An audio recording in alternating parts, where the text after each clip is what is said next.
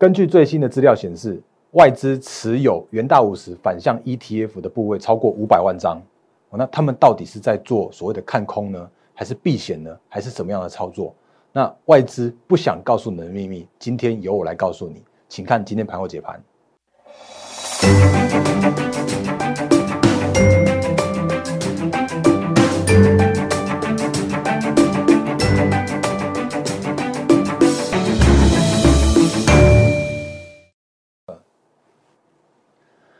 各位投资朋友，大家好，欢迎收看今天二零二零年十一月九号星期一的《忍者无敌》，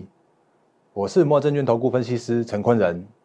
各位投资朋友，节目刚开始的时候，还是先看一下这个画面哦。来，我是摩证券投顾分析师陈坤仁。那欢迎新朋友和原本就长期支持我们的投资朋友加入。那我的节目里面哦，我再次强调，我会用很多很多的数据面告诉你现在目前的一个行情看法。那我再次强调，我不会为了去收业绩，我不会为了这种一味去喊多，我觉得喊多没有意义。好，那呃，在我节目里面，该会告诉你风险在哪里，机会在哪里，我都会很老实的跟大家说明。那其实最近我都说震荡偏多，震荡偏多。那今天的台股指数也创下了再次创下历史新高。好，所以等下部分的话，行情会跟大家来做说清楚的部分。然后另外的话呢，赖汉 Telegram 也请务必来做加入，因为里面的话有很多的投资资讯来跟投资朋友们做分享。那诶，如果有一些好的股票的时候呢，我也会来做。就是赠送给大家来做一个参考的这个部分，所以这是节目的时候刚开始的时候，还是跟大家来做一个小聊，一个小小的提醒介绍的一个部分。那么我觉得今天今天的行情真的非常非常强势哦。那我们先从呃一样先从美股开始讲起好了，因为这这个礼拜算是渐渐的一个明朗化了。我想最近之后的话就不用在那边讲说什么什么谁谁又那个谁几票谁几票之类的。那在新上个星期应该说上个星期六十一月七号的时候啊。拜登正式宣布了，他是当选了这一任的一个美国总统。那因为比例悬殊真的是太大太大的关关系，相信如果再重新验票的话，应该也没有办法翻翻盘。所以这个是在上个星期六的时候最新最新的一个现象。那不过如果你看上星期五的一个美股四大指数来来看的话，其实还没有办法显现的像今天的台股这么样的强势。哦，那这个是我们很熟悉的美股四大指数的画面。当然右下角的费城半导体。就是持续在创历史新高哦。那如果是看呃左上角的这个道琼指数来说的话，其实到目前为止，距离所谓的历史新高的部分还稍微还差了一些些的距离。可是你如果再把时间往前回推一下哦，其实那时候大概在一个多礼拜之前呢，还有很多人在在怀疑说，哎，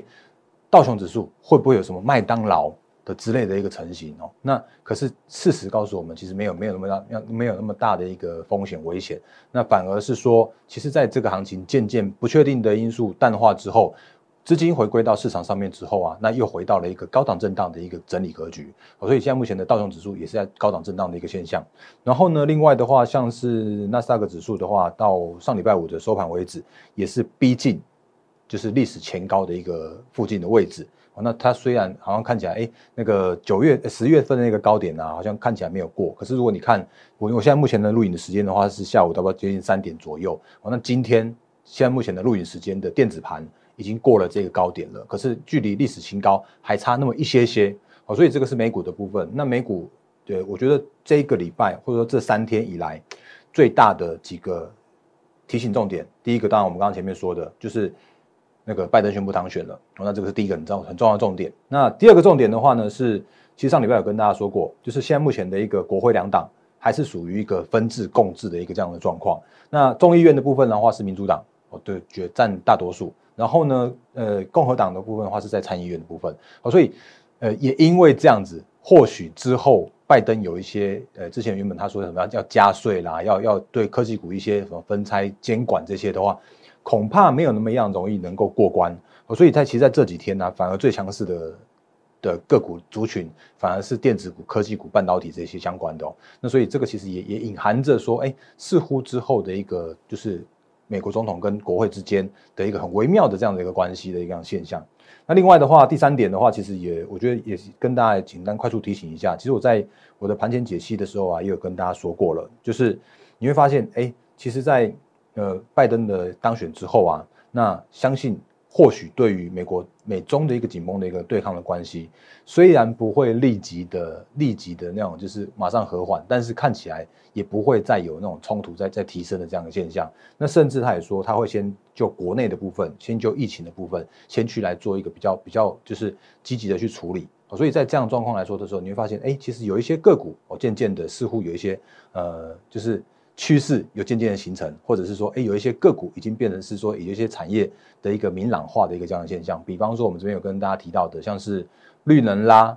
哦，那或者像是电动车啦，哦，那这些都是干净能源的一个，哎，就是概念的族群。然后另外的话呢，当然基础建设，甚至是医疗保健的这些相关的个股，都会是接下来的这个时间点，美股很值得去做呃留意的相关的族群跟个股。当然。台湾这边的相关的受惠受惠族群也会有政策利多的相关相关受受惠的这个部分，那包含了甚至比方说像是原本受到很管制很大的那个华为的供应链，华为的概念股，那这些恐呃可能因为最坏的状况就是这样子了，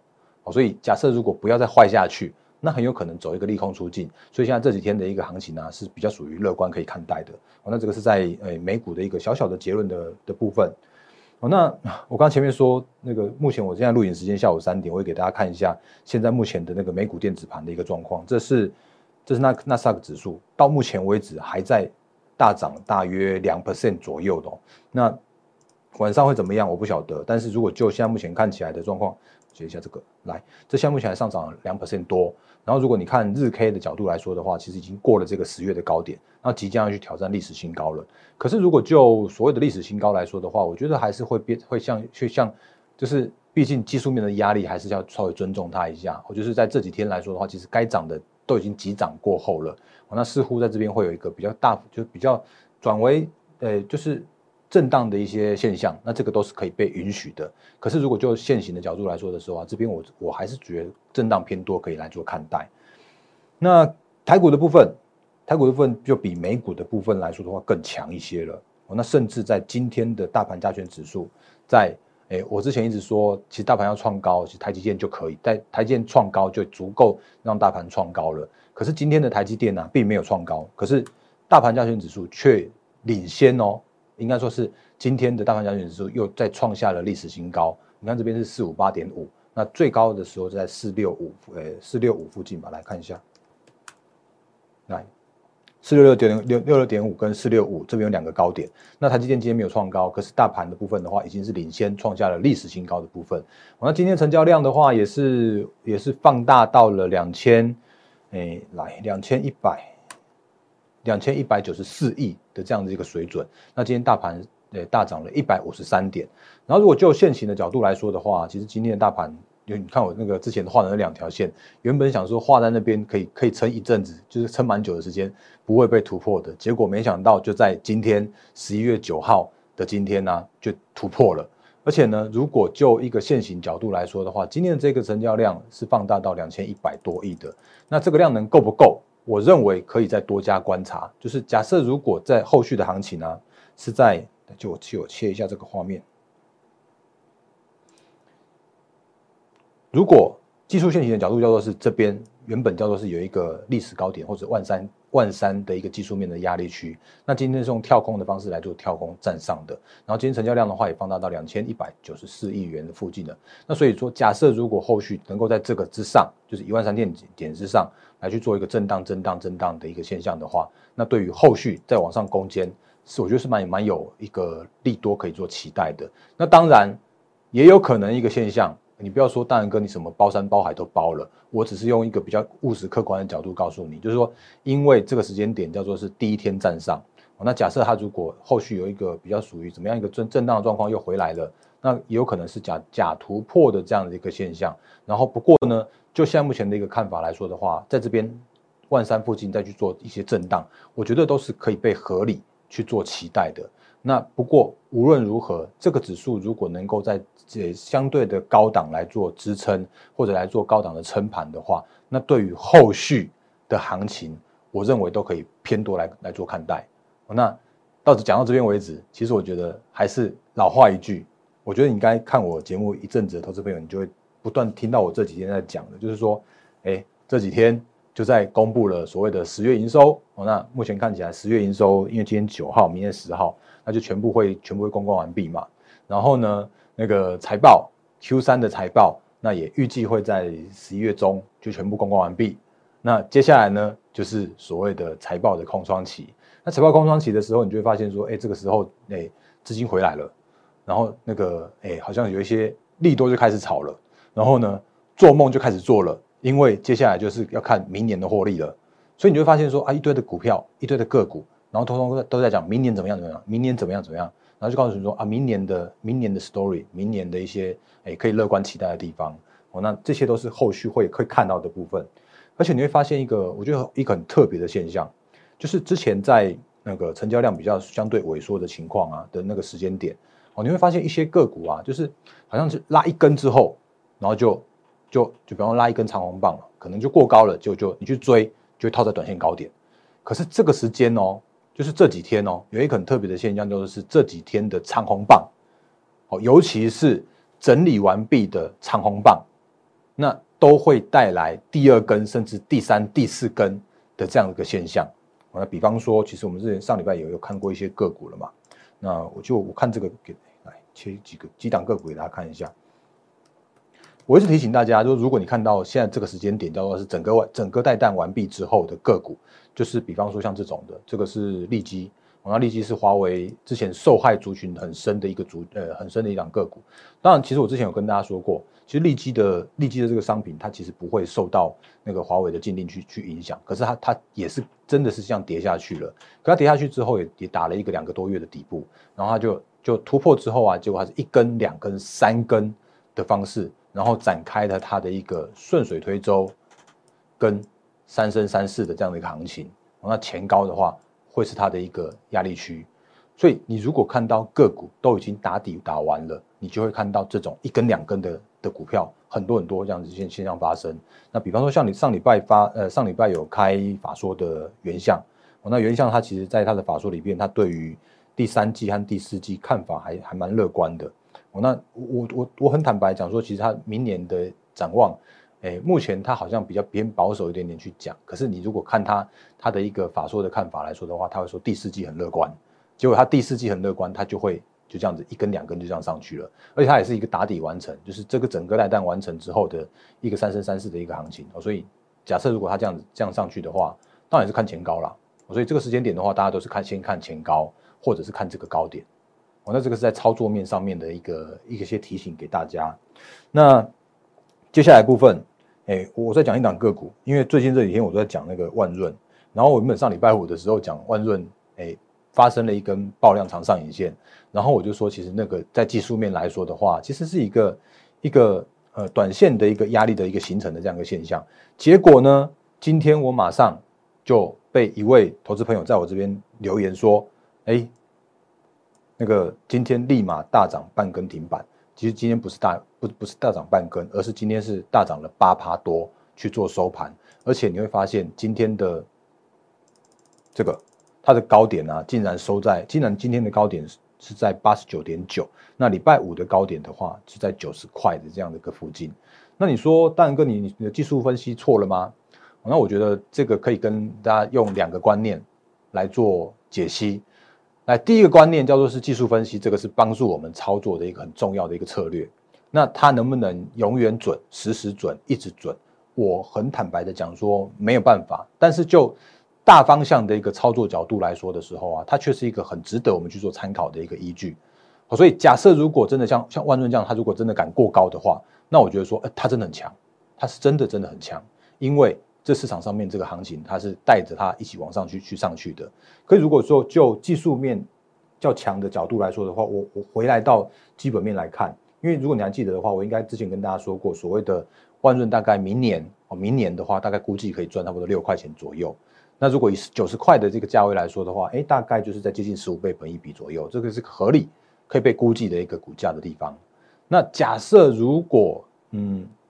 到九十块附近了。那这边的话，我觉得会有一些短线客，或者是说觉得哎，那个已经满足的这些投资人，就会先先行做离场。所以到这个附近来说的话，我认为这个万润的操作难度，操作难度会稍微更加的提升，或者是说它的一个股价的一个走势就会变成是一个震荡的这样的现象。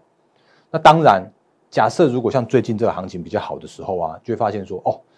它如果真的敢过高，那就真的是说它真的很厉害哦。那原因是因为，哎，或许它就有所谓的本一比调升的这样的一个阶段，或者本一比调升这样的过程。那不过无论如何，我觉得在这边的这个相对的高点，我还是会先尊重一下。好，所以万润的话，我觉得就先先在这边先做一个那个小小的小结论，因为好股票很多，好股票真的还很多，就是嗯，哎，之前跟大家说的趋势成长，技术面先行打完了，然后这些相关的个股都是可以做留意的。哦，那这个是在诶小小的补充的部分。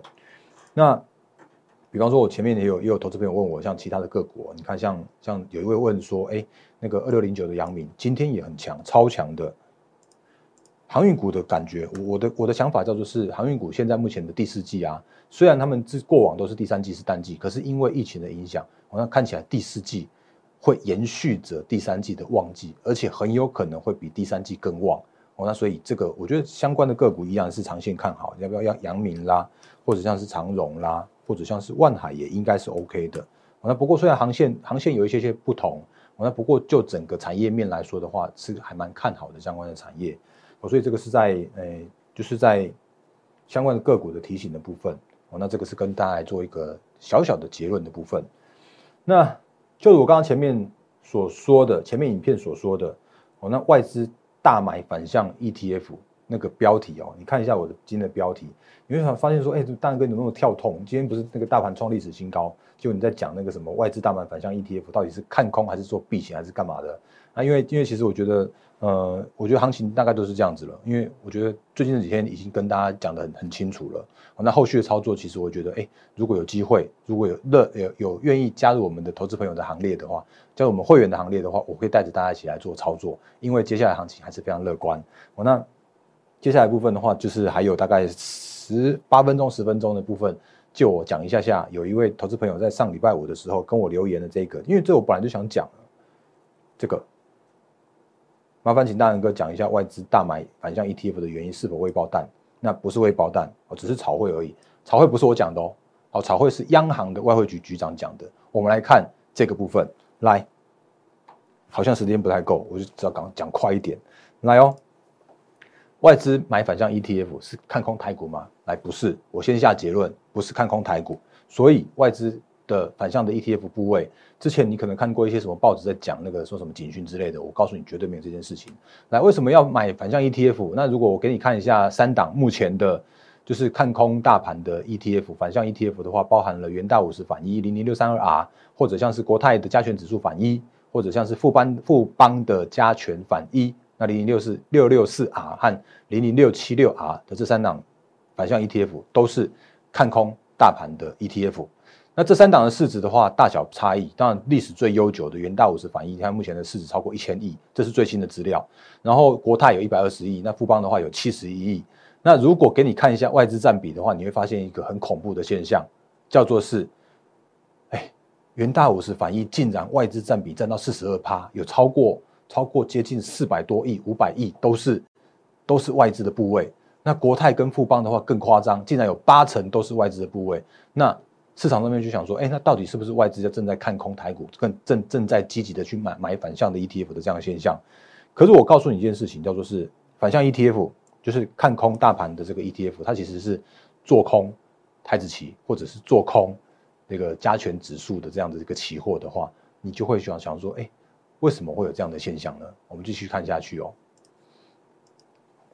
来，这个是大盘，哎，就是元大五十反一目前的一个外资持股有五百万张。的这样子一个公告哦，那你如果去查一下你的那个就是报价软体、技术分析软体的话，都可以看到这个数字。那为什么要做这样子一个部位呢？我们简单的看一下，就假设如果现在目前如果外资或者是说任何一个人要去做大盘加权指数的一个避险的话，大略有三种很重要的商品可以来做。第一种的话叫做是选择权，第二种的话是期货，那第三种的话是我们就我们刚刚说的反向 ETF。可是，如果就所谓的杠杆效率或者是资金使用效率来说的话，选择权因为有所谓的履约价不等的关系，哦，那不过它的一个杠杆的一个效率可以高达五十甚至到一百倍。那这个概念是什么呢？就是其实如果你要你如果要完全避险一亿元的部位来说的话，你去用选择权必须避险避险，你只需要花一百万左右，一百万以下就可以完全避险你的一亿元的部位了。外资的一亿元的部位了。那如果是期货呢？如果用大盘加权指数的期货大台指的话，那也大约你只需要用就是一亿元的部位，你去完全避险，你只需要花五百七十万元左右而已。因为你买一口的台子期，就等于是买诶买买一个大部位的，就大概两两百多万的这个这个台股的一个部位。那所以它大概是七点五倍左右，所以你那个完全避险，你大概只需要五百七十万左右而已。那问题来了，为什么外资要用？所谓的反向 ETF 去做所谓的嗯买进呢？哦，那这个他们在做避险吗？还是他们在做放空呢？还是他们在做什么呢？哦，那我们假设如果这个时候外资有一亿元的部位，然后他再去买一亿元的反向的 ETF，那你看哦，这一正一反，是不是它的整体的部位就变成是做去做平均了？所以这个时间点，如果大盘往上涨，然后你的部位也也不会也不会有什么损益发生，因为一赚一赔。那大盘如果往下跌的时候，它也不会有什么损益发生，因为也是一赔一赚的一个现象发生。那你就会说啊，那大外资这边在干嘛？啊啊，为什么他要这样子去去做到这样的一个部位呢？那我其实我我下一个比较简单的一个结论之前，我给你看一下台诶台湾对外资的管制，它是买进股票之外啊，不可以买进超过三十的一个固定收益的商品，所以它必须要大部位去买股票。那他不可以去放现金，他不可能去做 RP 之之类的一些固定收益的商品。那他们避险的时候啊，他可以选选选择权，也可以用期货，可以不用那么多的一个资金，不用那么多的资金，不用一亿对一亿去去做，你可能花个一百万就可以完全避险了，你花个花个几百万就可以做到避险的效果了。那为什么要去买一亿的的空方的部位去做所谓的嗯，是不是在避险呢？哦，那其实这样的话，其实有一个现象叫做是，哎，它其实。不只是花一亿哦，它是现现股花花一亿，然后呢，它的反向的部位的这样的 ETF，它也花了一亿，所以它还卡了两亿的资金在这边。那到底是外资叫做是爱台湾还是爱台币呀？哦，所以我觉得这个是这个是非常有趣可以来做探讨的一个现象。因为外资它明明可以用明明可以用选择权来做避险，那可它却偏偏去选了一个台币的一个，就是它必须要用。他必须要用买进股票、买进反向 ETF 的方式来做避险，那也就表示说，他根本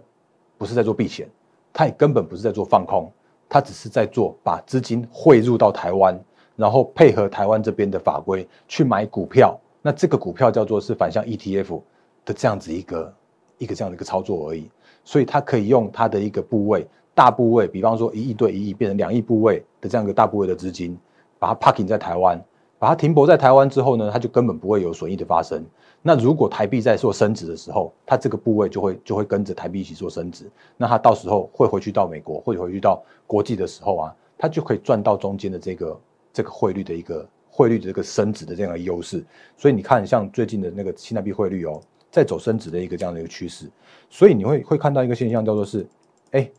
其实，在无形之中，从五月以来，四月以四月以来，五月以来的这个三十点三、三十点五附近的一个新台币汇率，到最新已经到二十八点四九二、二十八点五附近了。所以它可以用它的大部位的现股加反向 ETF，然后呢，让它的这个大部位的